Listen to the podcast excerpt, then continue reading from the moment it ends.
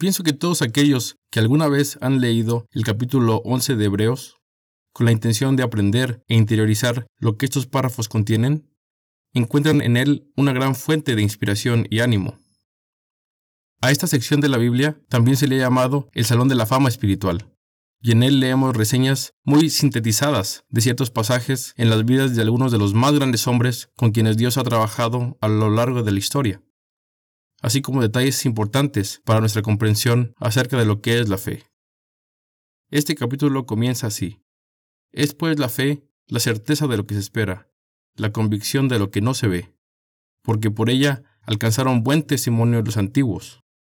Y prosigue poniéndonos como ejemplo a estos tremendos personajes. El versículo 4 dice, Por la fe, Abel ofreció a Dios más excelente sacrificio que Caín. Por la fe, Noé.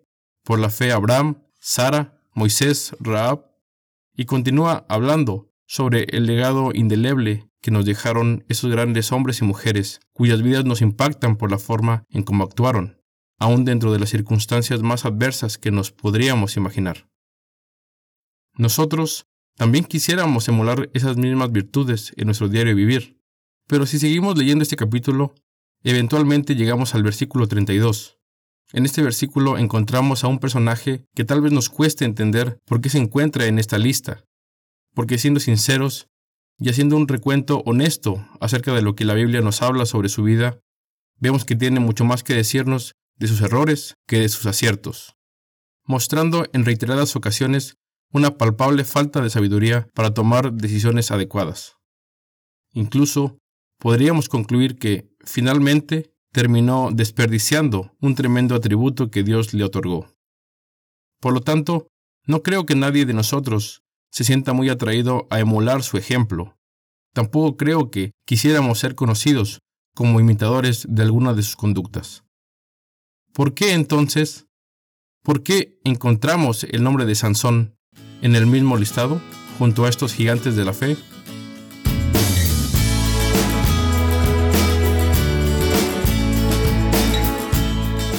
Hola, mi nombre es Gatzainos y les doy la bienvenida a otro episodio de Algo para Reflexionar, el podcast para jóvenes y jóvenes adultos de IDAM.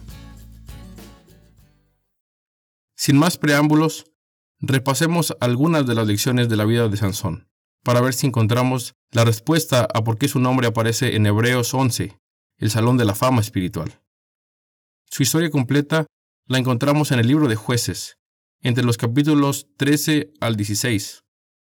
Esos capítulos nos hablan del que fuera físicamente hablando el hombre más fuerte que haya existido sobre la tierra. Su relato, de hecho, comienza desde antes de su nacimiento. Los padres de Sansón recibieron la visita de un mensajero quien les dijo que iban a concebir un bebé. Además de esto, les dice que el niño iba a llevar un voto de Nazareo para toda su vida.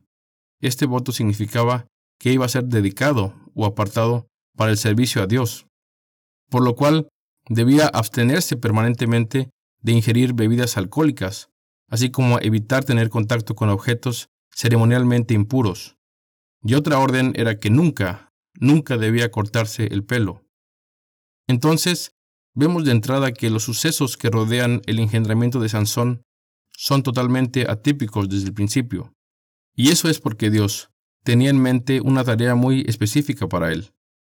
Dios iba a ocupar a este hombre para aliviar el yugo filisteo. El rigor que estos enemigos ejercían sobre el pueblo de Israel era ya insoportable por aquel entonces.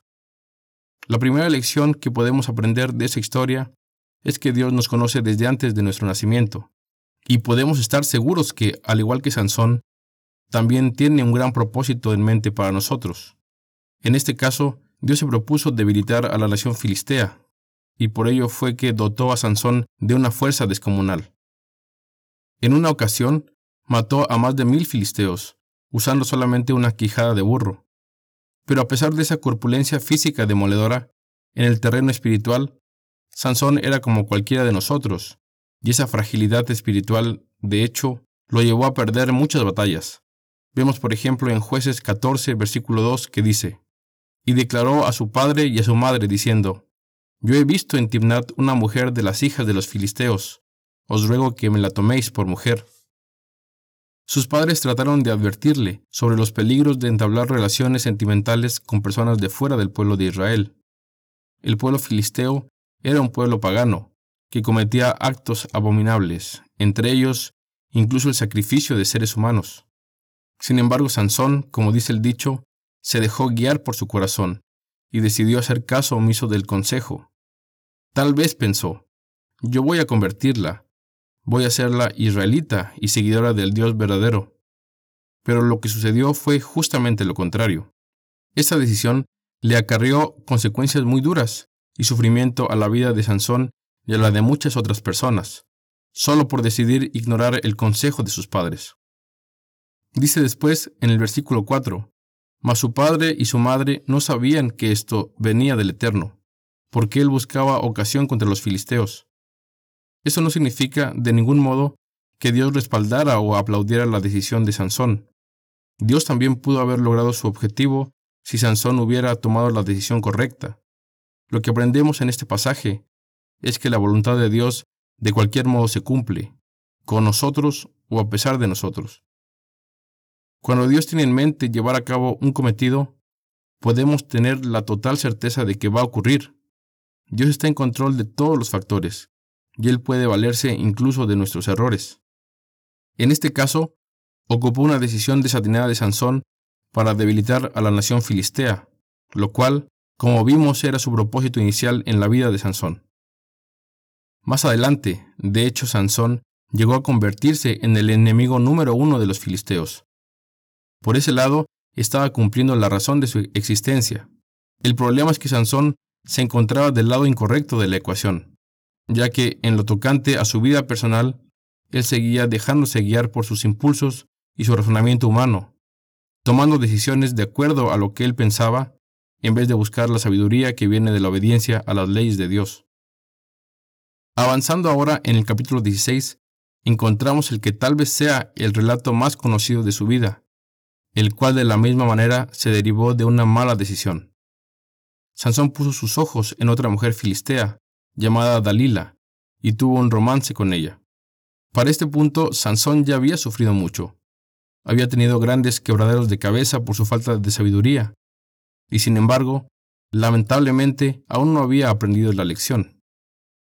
Otra cosa que podemos aprender de esta historia es que los seres humanos podemos ser muy testarudos y golpearnos muchas veces con la misma piedra.